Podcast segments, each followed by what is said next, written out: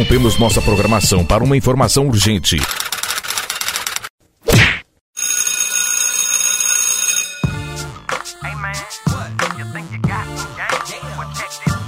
Estamos em atividade. Começa agora mais um episódio de A Temporada. Com ele, Pedro Rodrigues. O tempo passa rápido quando você se diverte, muito rápido. E esse ano completa-se 35 anos de uma das maiores conquistas do basquete nacional. Os americanos têm o seu 7 a 1 e o 7 a 1 foi feito pela Seleção Brasileira de Basquete de 1987, de Oscar Schmidt. Esse ano, para não deixar essa data importantíssima passar em branco, está saindo uma revista em quadrinhos, Oscar e o Pan, de 87. E eu tenho a honra de poder falar com Sammy Weisman, jornalista, agora editor de quadrinhos, influencer da, dos milênios, que fez essa, essa obra de arte que já está disponível. A gente vai falar daqui a pouco um pouquinho de como comprar, como é que foi feita. Sami, muito obrigado por parar um tempinho para falar aqui com a gente. Ô Pedro, tudo bem? Obrigado a você pelas palavras, que eu devolvo todo esse carinho para você, que é um cara que eu, que eu admiro muito, e pelo convite também de, de poder falar daquela conquista e de ídolos. Né? Acho que a gente tem um ídolo em comum, que é o Oscar, que seja também uma, uma referência para muita gente que vai estar assistindo essa conversa. Vamos começar pelo, pelo campeonato, porque é difícil explicar para o pessoal mais jovem o que, que foi aquilo, né? Vamos tentar dar um, um pouquinho de contexto. A seleção brasileira de basquete, na década de 80, era muito dominante. Na América Latina não tinha para ninguém. A gente tinha alguns embates muito fortes com os times da América Central, Porto Rico, tal, mas na América Latina era só a gente. Né? O Brasil vem, vem de um resultado bom no Campeonato Mundial de 1986. O Brasil acaba perdendo na semifinal para os Estados Unidos, que eventualmente foi o campeão, e vai para o Pan-Americano de Indianápolis de 1987. É, 1987 é um ano emblemático para o Brasil, não só para esse evento do Pan-Americano. A gente não costuma falar muito de política, de região, é, situação geopolítica, mas é importante a gente situar o que estava acontecendo. Né? O Brasil estava no segundo ano da nova república, o Brasil estava numa crise econômica sem precedentes por conta do, do fracasso de um plano econômico que foi o Plano Cruzado de 1986. O Brasil teve um períodozinho, é, digamos assim, de felicidade em 86 e em 87 a coisa desandou de vez, e isso também acabou refletindo no esporte. O Brasil perdeu a Copa de 86, ou seja, aquela geração de 1982 fracassou, a gente ia ver Sócrates e Falcão levantando uma Copa do Mundo, aquela janela de vitória acabou, e a gente, vivia, a gente vivia num lugar que não tinha muita esperança. Para gente que cresceu naquela época, era realmente uma sensação de, cara, a gente não consegue fazer nada, a gente não consegue levar as coisas para frente. E aí entra o PAN de 1987. O PAN de 87 foi transmitido em São Paulo, se não me engano, pela TV Gazeta, pela Band e aqui no Rio pela TVE. A gente vai nesse PAN, né, Sami, com esperanças de um segundo lugar e, e é isso, né? Não, é engraçado você lembrar do contexto dessa época aí, do meio dos anos 80, é, eu tinha 11 anos, 12 anos, enfim. Eu não tenho tanta lembrança, vamos dizer assim, de tudo que acontecia. Primeiro que eu era uma criança, não tinha... Né? Nós éramos. Não tinha é, envolvimento político, não tinha boleto para pagar, não tinha grandes preocupações que não fossem ter nota boa na escola e brincar na hora que não tivesse nada para fazer. E as brincadeiras eram completamente diferentes do que, do que são hoje em dia. Então, é até engraçado essa viagem no tempo, falando do PAN e, e, tentando entender também como era esse cenário hoje em dia. Você falou bem, a gente não tinha um cenário muito complicado na época, e o Pan-Americano, Pan-Americano, Olimpíada, Copa do Mundo, enfim, é aquele momento que parece que o tempo para, tá tudo bem, não tem problema, não tem crise, não tem nada, a gente esquece de tudo, vive um mundo da um mundo de fantasia é quando acaba o PAN, ou é ter eliminado na Copa do Mundo, ou acaba uma Olimpíada, a gente cai na real de novo. E aquele Pan-Americano, naquela época, a gente ainda não. Acho que a gente ainda não tinha uma. Até uma. Como eu posso falar? Um interesse tão grande, vamos botar assim, do público, porque também as competições elas não, a gente não tinha tanto acesso a essas, essas imagens, aos jogos, à informação, a conteúdo como a gente tem hoje em dia. Você acompanha hoje uma Olimpíada pelo celular. 86, 87, Copa do Mundo, Pan-Americano, 88, com Olimpíada com fuso trocado. Era muito difícil. Eu lembro de, de querer ficar acordado de madrugada e meu pai falou: você tem aula daqui a cinco horas, você não vai ficar acordado.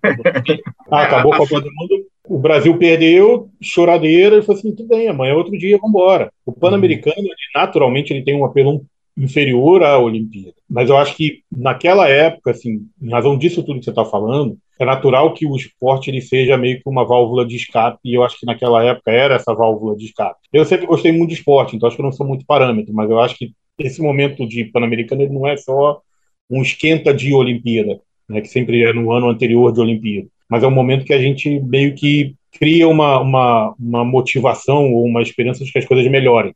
Vai jogar no esporte é, as tuas fichas ali de que você tenha alegrias, você tenha motivo para celebrar, enfim, tenha conquistas pelo seu país, você cria um orgulho pelo seu país, como você estava falando. A gente tinha uma crise, não tinha esperança nenhuma. Mas aí vem uma competição, um, um grande evento, um jogo de futebol e a gente se transforma. É importante entender também o local que esse Pan-Americano foi disputado. Indiana é a capital, Hoosier é a capital do basquete norte-americano. Basketball Hall of Fame é em Indiana. A Market Square Arena era uma arena clássica. O time de Depois basquete. Da Olimpíada, né? Depois é. da Olimpíada de Los Angeles, né? Então, em três anos, quatro anos, você teve Isso. a Olimpíada e foi sem emenda com o Pan-Americano, com grandes nomes. Isso. E você tem também ali, você tinha também um núcleo de NCAA muito forte. Era a Indiana do Bob Knight. Era a cidade basquete naquele momento. Sempre vai ser a cidade basquete. E a NCAA que disputava pelo time americano, não é esse NCAA de hoje, senhores. Esse time americano tem três piques número além de um hall da fama. Você tem o Dave Robson, que foi campeão na NBA, foi jogador do Dream Team. Você tem o Danny Manning, que foi pique 1 do Clippers, depois jogou no Atlanta, depois jogou no Suns. Você tem o Pervis Ellison, que jogou no, no Kings, depois jogou no, no, Washington, jogou no, no Boston. E também tinha uns, tinha Rex Chapman, que era também um arremessador ensaboadíssimo, além do Paul Richardson, que era de OCLA, que era uma mala sem alça. Né? Eu acho que tem um ponto também para você mostrar a importância do basquete para o americano, é óbvio, uhum. mas para o evento, para o americano, para o contexto que eles.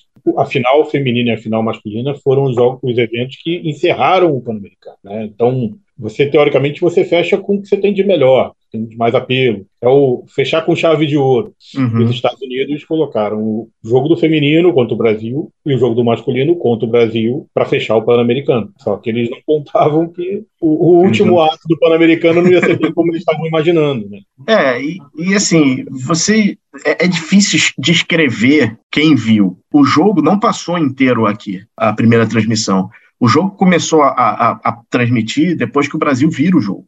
O Brasil, é, naquela época. Eu acho que em São, Paulo, em São Paulo, eu acho que ele, ele foi transmitido inteiro. É. Que eu acho que, o, se eu não me engano, o Álvaro José falou que é, tinha a final masculina, e aí nenhuma emissora ia transmitir. Eu não me lembro exatamente quem que ele citou que falou: olha, é, a gente tem que mostrar, é uma final, é Brasil, a gente tem que mostrar. Se vai perder ou se vai ganhar do jogo, vamos, vamos exibir. E aí eles abriram câmera e, e transmitiram aquela, aquela final. E o Álvaro estava na narração, nos comentários daquele jogo. Então ele conta essa história que não ia ser transmitido e a Gazeta pegou e falou: não, vamos transmitir. Alguém vai transmitir e, e vamos ser nós. Sam, eu sou tão fissurado nesse jogo que eu sei até quem comentou. Foi Álvaro José e Edvar Simões. Foi isso mesmo. Todo ano eu vejo esse jogo. Aí eu vou precisar de uma ajuda tua. As regras eram um pouco diferentes naquela época. Eram dois tempos de 15, 20. 20 minutos. 20 minutos. Dois tempos de 20. O Brasil. Tinha acabado de ser oficializada a linha de três, né, em 84. Acabado de oficializar. Acabado, assim. Tinha, a gente vai falar da historinha, mas da, da história em quadrinho, mas tem uma, uma cena do clássica do Ari Vidal falando pro Oscar e pro Marcelo, falou, essa linha foi feita para vocês. Isso aqui é para vocês. O jogo ele vira o primeiro para o segundo tempo com uma, uma bomba sem, um pombo sem asa do, do Marcel, né? Ele acerta Sim. aquela cesta do meio da quadra, o Brasil vai com 14 pontos e acaba virando. É difícil explicar como foi quem viu o jogo ao vivo. Aqui no Rio, ele começou a passar depois que virou. E assim que acabou o jogo, eles passaram novamente. Eu nunca tinha visto aquilo. e sem divulgação foi. nenhuma, né? Então, Zero. não foi todo mundo que pegou e ligou a televisão para assistir. Até porque também tem uma, uma passagem engraçada que o Oscar costuma falar nas palestras dele e tudo mais. Ele fala, ele relembra o vestiário e ele fala assim que eles entraram e aí começou um a cobrar o outro. Pô, solta a bola, tá furando o chão, tá gastando tempo, vamos jogar. No Brasil, todo mundo já desligou a televisão.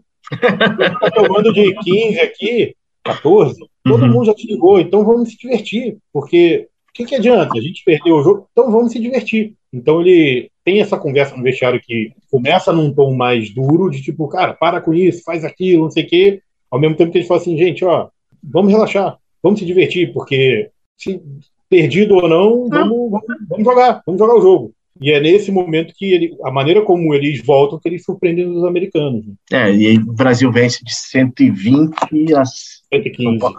120 a 115, isso eu não posso errar nunca, 120 a 115. Porque tem uma é, bolinha no final, né? Tem, tem, tem, tem uma bolinha no final para ficar, ficar no 120, ficar bonitinho, como, como disse Álvaro José na transmissão, fechar com zero. E isso marcou uma geração, né? E é quase como a validação do começo da NBA no Brasil. É através da transmissão desse jogo, que é a gênese, que a, a Band entende que pode trazer o basquete para cá, que começa a transmitir All-Star Game, que começa a transmitir. É o começo. Ali, efetivamente, foi a primeira semente que existe um público televisivo para o basquete nacional e para o basquete como um todo, e a NBA acabou indo nesse, nessa toada. Né? É difícil explicar para a molecada o que, que foi, né, cara? É... é difícil o esporte ele mudou muito. Né? Ele não mudou uhum. só nas regras, não mudou só na, na maneira como ele é produzido, se a gente pensar que ele é um produto para televisão também, não é só um produto de entretenimento para quem está nas arenas, mas o basquete em si ele mudou muito e ele muda muito de tempos em tempos. A gente está vendo hoje, e não é um hoje, né? É um hoje de três, quatro, cinco, seis anos atrás, enfim, sete anos, né? 2015, o primeiro do Golden State, foi 2015 o primeiro título do Golden State, dessa geração. Uhum. Sete anos atrás, eles vieram com esse jogo de chuta de tudo quanto é lugar, de bola de três, de Stephen Curry, de Clay Thompson. Aí a gente tem um período um pouco anterior aí com grandes pivôs, com os, os trios. É, lá para trás a gente nessa década de 80 para 90 aí com, aquela com aquela geração que para mim não vai ter outra igual, com Magic Johnson, Larry Bird, Michael Jordan, que é o Dream Team sem o Leitner, e com o Azaia Thomas.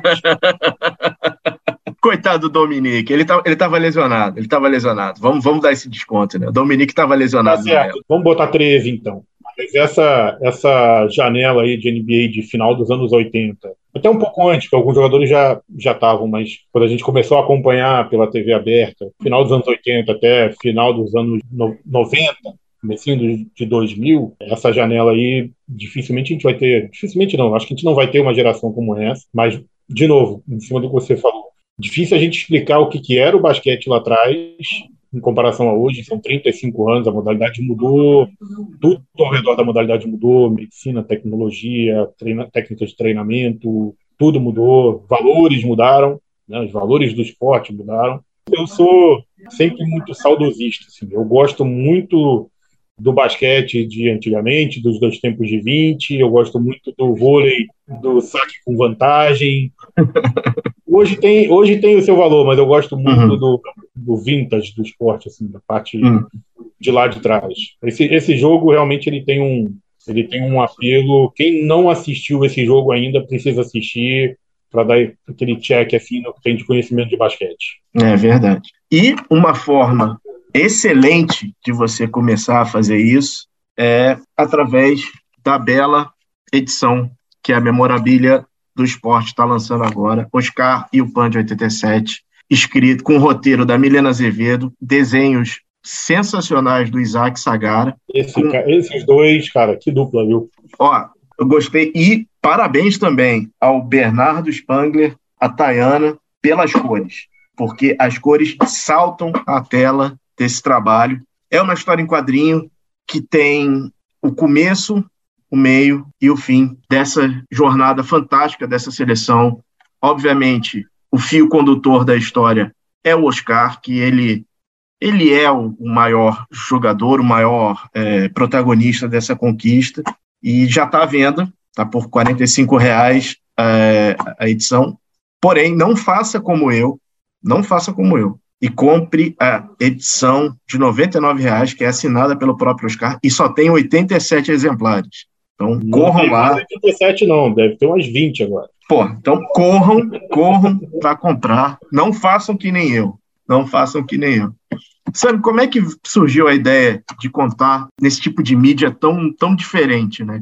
Começou com uma iniciativa do meu sócio na Memorabilia, o Bruno Neves, que já é um grande amigo de 30 anos, e a gente, a pandemia teve esse poder aí de aproximar as pessoas à distância, porque uhum. dentro de casa, com descobrindo o Zoom ou recuperando o Skype que estava morto ali, no, o, o aplicativo estava morto, a gente batendo um papo, ele estava me contando de uma iniciativa que ele que ele estava liderando uma história em quadrinho do Zico, dentro da nossa conversa para criar a memorabilia do esporte, veio a ideia de tentar trazer a Ultimato do Bacon, a UB, que é a editora, como um parceiro para outros projetos de esporte. É, e eu não, eu não tinha muito contato com esse universo novo de história em quadrinho. A história em quadrinho que eu tinha referência era a história em quadrinho da Turma da Mônica, o Manacão da Disney, enfim, que eu lia quando eu era moleque.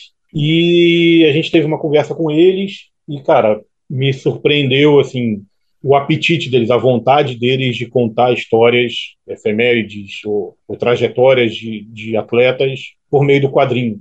O quadrinho ele tem uma, uma peculiaridade que ele fala com todos os públicos.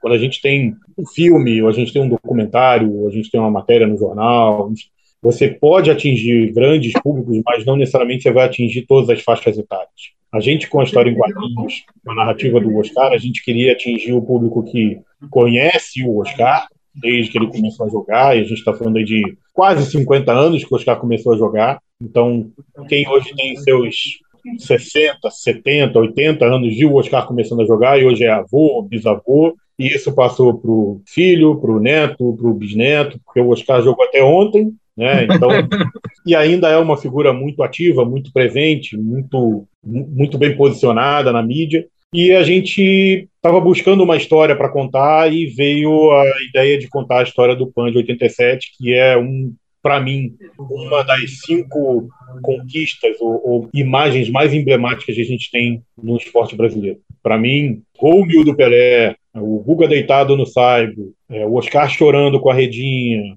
o vôlei de 92 e o Ayrton Senna. O Senna Interlagos, aquela cena Interlagos, Interlagos que ele estava sem as marcas. O né? troféu. É, é. Essas cinco, e aí eu não, não quero ser injusto com nenhuma outra, mas na minha visão são as cinco maiores imagens que eu tenho, e aí tem algumas aí de infância, do esporte. E, lógico, pela proximidade que eu tenho com o Oscar, enfim, que é, é um amigo, eu falei, Oscar, a gente está com uma ideia meio maluca aqui de fazer uma história em quadrinho, e como você lembrou bem, já, já teve uma, uma iniciativa de história em quadrinhos do Oscarzinho há 30 anos atrás. E a ideia é contar a história do que esse ano vai fazer 35, isso foi ano passado. Ano que vem vai fazer 35 anos, o que, que você acha? Ele, vamos embora. E a gente marcou uma conversa, uma primeira conversa com a Milena e com o, Isaac e o Alexandre e o Lucas, que são os sócios da, da UB. Cara, foi espetacular a conversa, porque a gente sem saber, a gente tinha um craque de traço, que é o Isaac, e que ele falou que ele não sabia nada de basquete antes de fechar o projeto. Então, o que você vê na historinha, você imagina alguém que era totalmente cru quando falava de basquete. Ele não sabia o que era toco, ele não sabia é, nada de, de movimento para poder desenhar os, os, personagens, ele não sabia como era uma quadra, ele falou, ele não sabia nada. Eu tive que ir num jogo, eu tive que estudar, assistir vídeo tudo mais combinado com a Milena, que, por uma inacreditável coincidência, ela é do Rio Grande do Norte, ela é apaixonada por basquete, ela tem um, um, único autógrafo do Oscar numa camisa que ela conseguiu numa visita que ele fez numa escola, não sei quantos anos uhum. atrás. E os pais dela estudaram tendo como professor o pai do Oscar. E ela conhece Isso. a história do Oscar de ponta a ponta. Inclusive histórias que, tão, que estão na, na HQ que o Oscar não lembrava na nossa conversa e passou a lembrar depois que ela provocou a, a, a conversa. Então, acho que deu tudo muito certo. A gente encontrou um parceiro que é o B, que é fantástico, que aposta agora no esporte. A gente, é, ano que vem, a gente lança um selo da Memorabilia em parceria com eles, com outras histórias de, de conquistas de atletas e tudo mais. E uma equipe, como você nomeou todo mundo aí, eu falei do Isaac e da Milena, mas todos os outros, cara, que transformaram aquela conquista 35 anos depois nessa, nessa, nesse registro histórico, vamos dizer assim. Né? Isso, ela é muito mais do que uma revistinha ou um gibi, para quem não viu ainda. Ela é um livro de 100 páginas que traz uma, uma visão do que foi aquele Pan-Americano muito particular pela ótica, do, pela narrativa do Oscar. Então, os detalhes do que eles faziam quando eles não estavam em quadra treinando, o medo deles depois de ter ganho a semifinal e de enfrentar os Estados Unidos, coisas de relacionamento entre os jogadores, assim. Então, não é aquele registro de súmula. Ó, o Brasil ganhou de tanto a tanto, cestinha foi fulano, uma foto do jogo, o próximo jogo contra, contra a seleção tal. Não, isso aí conta realmente desde 85, que foi quando começou essa preparação da seleção, quando foi formado esse grupo, até 87, terminando com um 7 a 1 como você mencionou, é, lá em Indianápolis. Eu sou muito fã de quadrinhos também, eu sou muito fã de quadrinhos, além de muito fã de basquete. Eu me impressionou muito alguns quadros que o Isaac fez. Tem um quadro de um jogador, que é o camisa 10 americano, pode falar o nome? Pode. Tem um arremesso do Willie Anderson, que é, ele jogou nos Spurs, que é muito característico o arremesso. Ele capturou ipsilitre o arremesso do cara. É, o desenho está muito bem feito. E o, o, o, outro desenho, outro quadro muito, muito impactante é o quadro da comemoração do Oscar quando o Brasil vira o jogo que ele, ele ressalta o pescoço do Oscar, né, da, da vibração, e é um fundo preto atrás. É, é uma imagem muito impactante, é, assim, o quadro está muito bem feito, a, a, a, colorização disso aqui sabe, é um, olha, parabéns, parabéns é. a todo mundo. Eles realmente ficou... eles foram, o Isaac ele foi, como eu te falei, ele não sabia nada.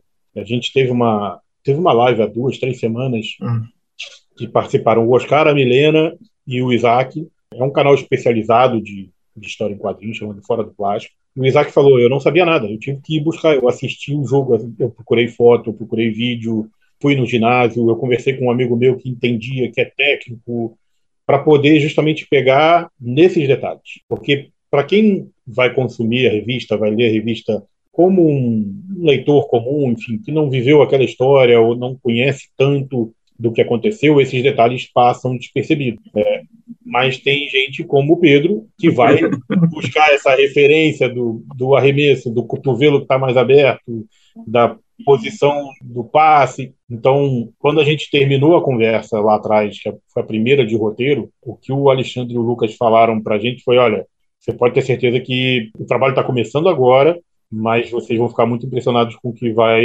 que vai ser entregue no final. E quando eu peguei a revista na mão, cara, foi. Eu já tinha Não. lido, a gente, eu e o Bruno, a gente já tinha lido algumas vezes, revisado, visto todas as páginas, algumas vezes. Eu parei para ler a revista de novo. Aí eu estava lendo a revista na mão. Mas é realmente, assim, ela na mão, cuidado que, que a equipe da, da UB teve em contar essa história, acho que só valoriza ainda mais aquela conquista. É, o, só tipo, aumentando o teu público, a revista não é só para mim, né? É, eu tenho um filho pequeno que é, é difícil para ele, é, ele é, é, essas crianças menores hoje não têm paciência para ver duas horas e quinze de um jogo de basquete, é muito difícil. Então, é impressionante como a linguagem é simples, como o, a amarração da história é simples, que até ele curtiu. Ele ficou fascinado com a história dos cupcakes. Ele ficou fascinado com aquilo. Mas era isso, a, a, nossa ideia era isso, era pegar, é, tentar transformar aquela conquista em um produto que impactasse todo. Quando você fala assim de 8 a 80, de 5 a 80, de 5 uhum. a 100, a gente queria realmente assim que todo mundo que conhece a história, ou conhece o Oscar, ou gosta de basquete, ou não conhece o Oscar, não gosta de basquete, não conhece a história, possam ter a mesma impressão do quanto que foi grande aquela conquista, do quanto foi importante aquela conquista.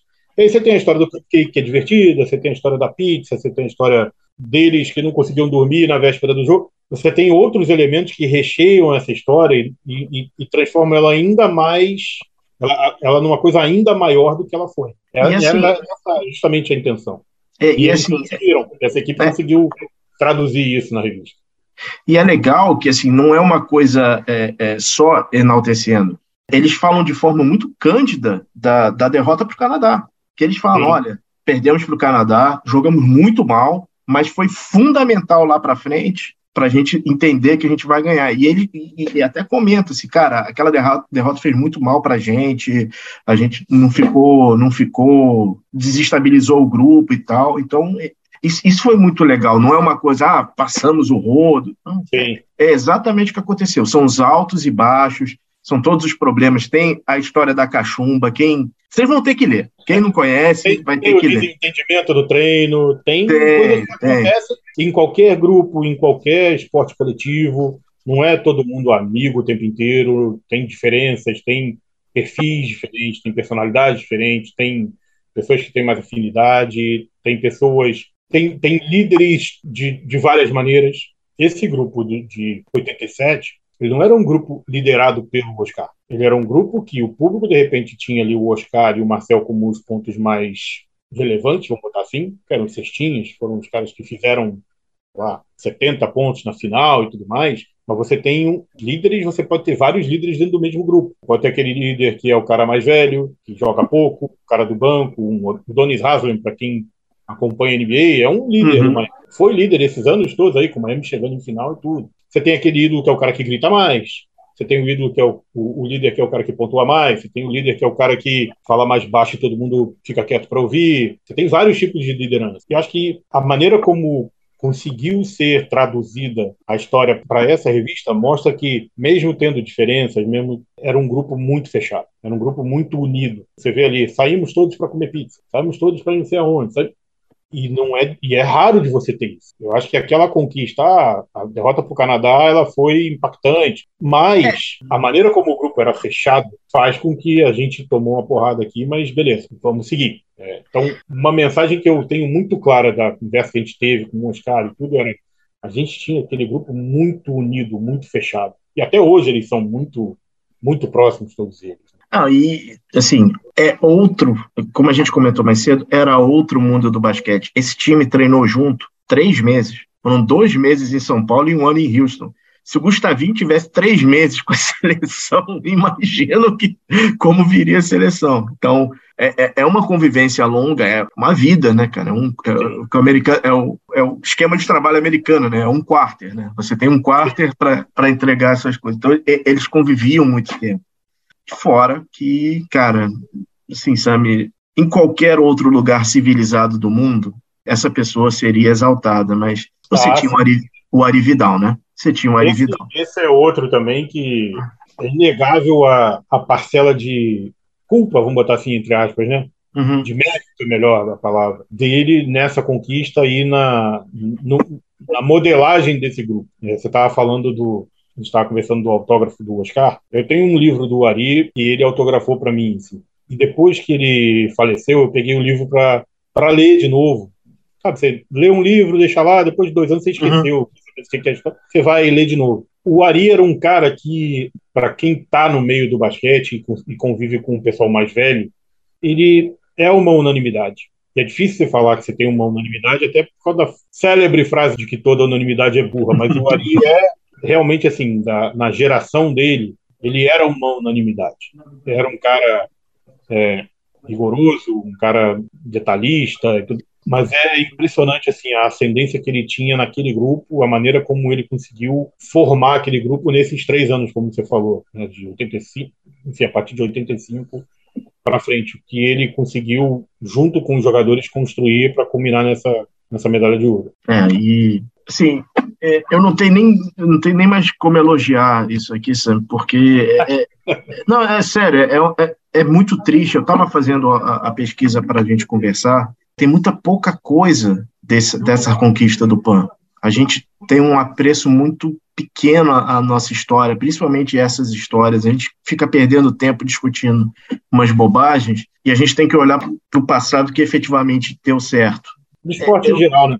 É, do esporte, do esporte, esporte, principalmente é, aqui no Brasil, você encontra muita entrevista. Eu encontrei, obviamente, um post que foi uma entrevista com o Marcel.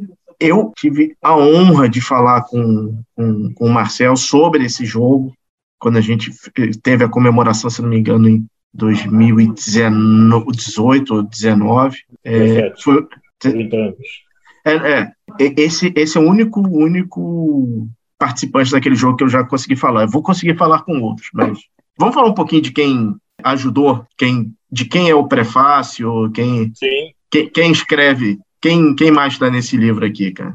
Então, é, cara, prefácio não podia ser de outra pessoa, né? Sim.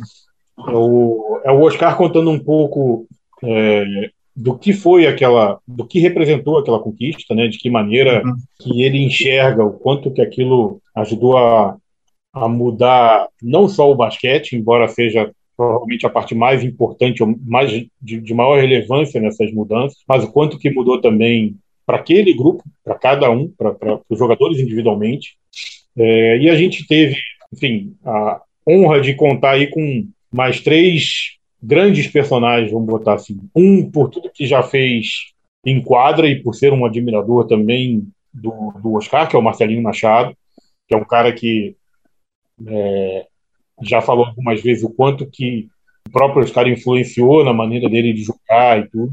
O Sidney Guzman, que é, é um jornalista e é um, é um cara do mundo dos quadrinhos, né, de, da Maurício Souza Produções, e é um apaixonado por basquete. Então a gente, o pessoal da UB já conhece o Cid, já tem uma relação muito próxima com ele. E quando eles comentaram da, da HQ do Oscar, ele ficou alucinado. E eu acho que a gente não podia deixar de ter alguém ligado àquela, àquela conquista mais do lado de fora, né, que tivesse uma, uma, uma leitura diferente, vamos dizer assim, daquele jogo, daquela conquista. E, cara, o, acho que a gente acertou muito no nome, convidando o Álvaro José para escrever o pós-fácil da HQ. O Álvaro é um dos maiores nomes, enfim, uma das maiores autoridades quando a gente fala em esporte olímpico, além de uma memória absurda, né, o conhecimento e ele sempre falou com muito carinho daquela conquista do PAN. Lógico, pela conquista, pela maneira como foi, por ele ter feito parte dessa transmissão surpresa, vamos dizer assim, dessa decisão em cima da hora e dele participar e de ter todas as lembranças daquela transmissão. Vou, vou usar uma expressão nova que eu aprendi recentemente. O Álvaro José deu plataforma para essa conquista. É ele tinha ele tinha a plataforma para botar luz nisso aí e assim o Álvaro José eu, eu, reverencio ele todo dia. Todo, todo, a maioria das pessoas que gostam de basquete aqui no Brasil tem um, um empurrãozinho do Álvaro José. É, eu, ai, Sam, cá entre nós, hein? Eu tenho um segredo sobre Marcelinho Machado. Marcelinho Machado é, é o terror lá no campo olímpico de golfe. Ele joga muito. Ele, eu sei que joga, ele joga, mas ele fala que joga, então eu tenho que ouvir de outras ó, pessoas que sentam. Ele, ó, eu tô jogando lá. Ele, ah, é, é? ele joga. Ele e o Giovanni do vôlei ah, são tá terror de lá. Handicap deles é.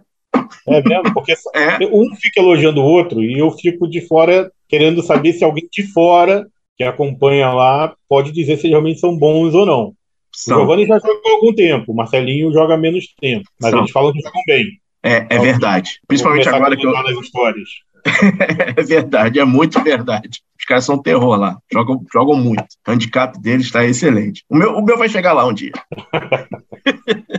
Só tenho que te agradecer pela entrevista, por é esse tempo. É um, é um, prazer, é sempre bom falar de, de coisas boas do esporte. E essa conquista do PAN realmente marcou, acho que uma geração, a nossa geração, ela marcou muito, porque eu lembro uma vez eu estava, o Oscar estava estava numa palestra e ele, e ele provoca o público quando ele vai tocar no assunto do Pan-Americano. Porque a última parte da palestra dele é sempre falando de Brasil, de patriotismo, e aí, lógico, aquela, aquela conquista ela conversa muito com, com esses temas.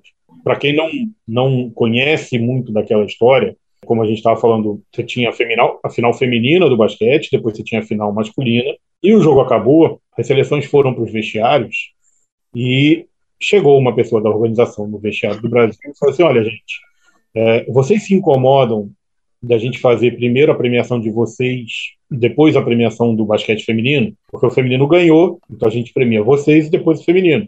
E aí todo mundo estava na bagunça, ah, pode ser, tudo bem. Só que tem mais um detalhe: a gente não tem o hino do Brasil. E aí, ah, então a gente não vai sair daqui, vai arrumar o hino do Brasil em algum lugar. E aí ele provoca o, o público que está assistindo a palestra, e onde vocês acham que tinha o hino do Brasil? No futebol, porque era o esporte que o Brasil ia ganhar, sempre ganha, ou quase sempre ganha, enfim.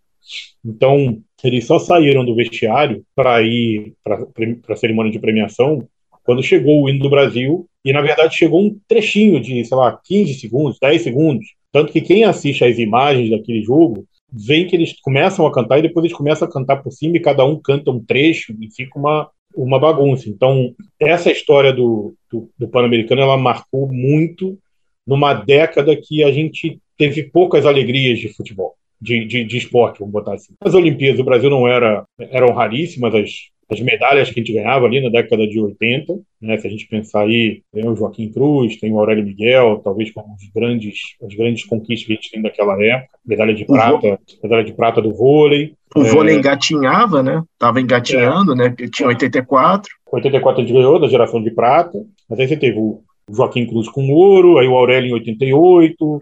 A gente não ganhava 20 medalhas, ganhava 5, 6, 7. E modalidades que não eram tão populares, ganhava na vela. Então, a gente não, não tem muita. Não é um esporte com um apelo grande de público. Aquela conquista realmente ela, ela marcou muito. E ela vem sendo perpetuada, vamos botar assim, pelo Oscar, pelo Marcel, pelo Guerrinha, enfim. Então, eles souberam manter essa história viva, essa conquista viva. Se a gente pensar em Pan-Americano puro e simples, ah, foi uma conquista de Pan-Americano, mas não foi uma, uma conquista de Pan-Americano.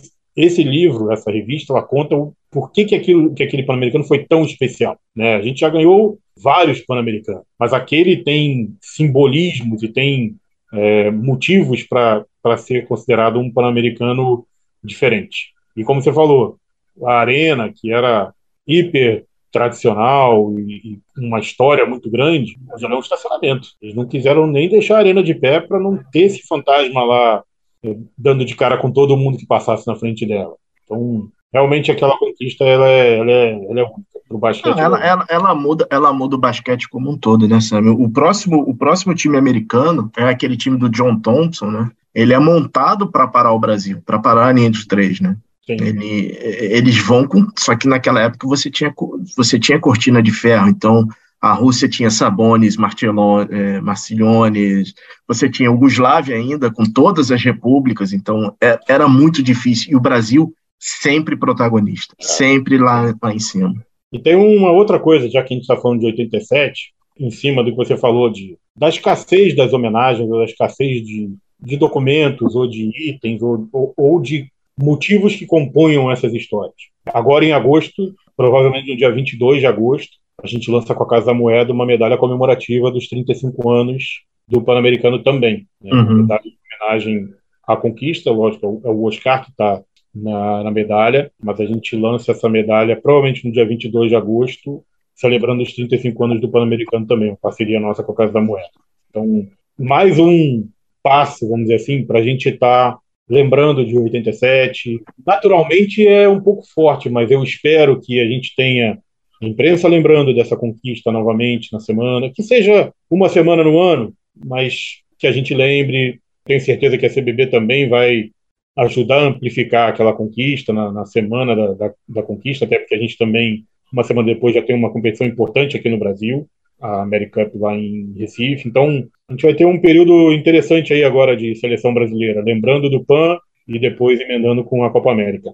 Vamos lá, pessoal, 23 de agosto. Não tem NBA, o Kevin Durant não vai ser trocado, não se preocupem, entendeu? É, a, a Band Esportes é, é, sempre transmite o jogo. É, ela costumava transmitir então fiquem de olho, é 23 de agosto a data, da, a data comemorativa. Vamos mandar é... mensagem para o Álvaro José pedindo para revisar o jogo. Boa. Todo mundo no Instagram dele pedindo para. Todo mundo no Instagram dele para encher lá o Álvaro José. Sabe, onde é que as pessoas podem comprar a revista? Então, é, a gente tem o site que é www.memorabilia2esporte.com.br. Provavelmente essa semana a gente está entrando na Amazon também, mas é, é só colocar o Oscar e o Pan de 87 no Google que vai, naturalmente, vai já aparecer o site da Memorabilia. Como você falou, é uma edição, é uma tiragem limitada e a gente tem a venda da revista e tem um lote especial até agora acho que tem umas 20 só, de 87 revistas que são autografadas é, à mão pelo Oscar e que vem com um selo de autenticidade do autógrafo. Então, memorabiliadoesporte.com.br. Pessoal, está chegando na Amazon, mas é o seguinte: é livro, é papel, é para tocar, é para sentir, é para sentir o cheiro, para ler. Isso aqui é para guardar, é lugar de destaque na estante, lugar de destaque no coração. Comprem, comprem sem parcimônia. Sam, muitíssimo obrigado, cara. Obrigado a você, Pedro. Um ótimo papo, o tempo passou muito rápido aqui. Obrigado pela, pelo espaço que você está dando para. Vou falar para memorabilia, vou falar para essa conquista. Você é um, um, apaixonado por basquete, a gente está sempre se encontrando aí no, nos ginásios do, do Rio, é, mas acho que nunca é demais a gente lembrar de, de boas histórias, de ídolos, de momentos felizes do nosso esporte, que a gente realmente tem que se orgulhar. É isso aí. E Viva o basquete nacional, viva Oscar Schmidt, viva Ari Vidal, viva Guerrinha, viva Pipoca, Gerson, Cadum, Rolando, todo mundo, Israel, cara, todo mundo, muito obrigado. Eu só tenho a agradecer, assim, se eu falasse para o Pedro de com 11 anos na época que eu teria isso nas minhas mãos, eu realmente não ia acreditar. É uma história que marcou a minha vida no, nos meios de comunicação que eu mais adoro, que é uma história em quadrinho. Muito obrigado. É isso. Até semana que vem.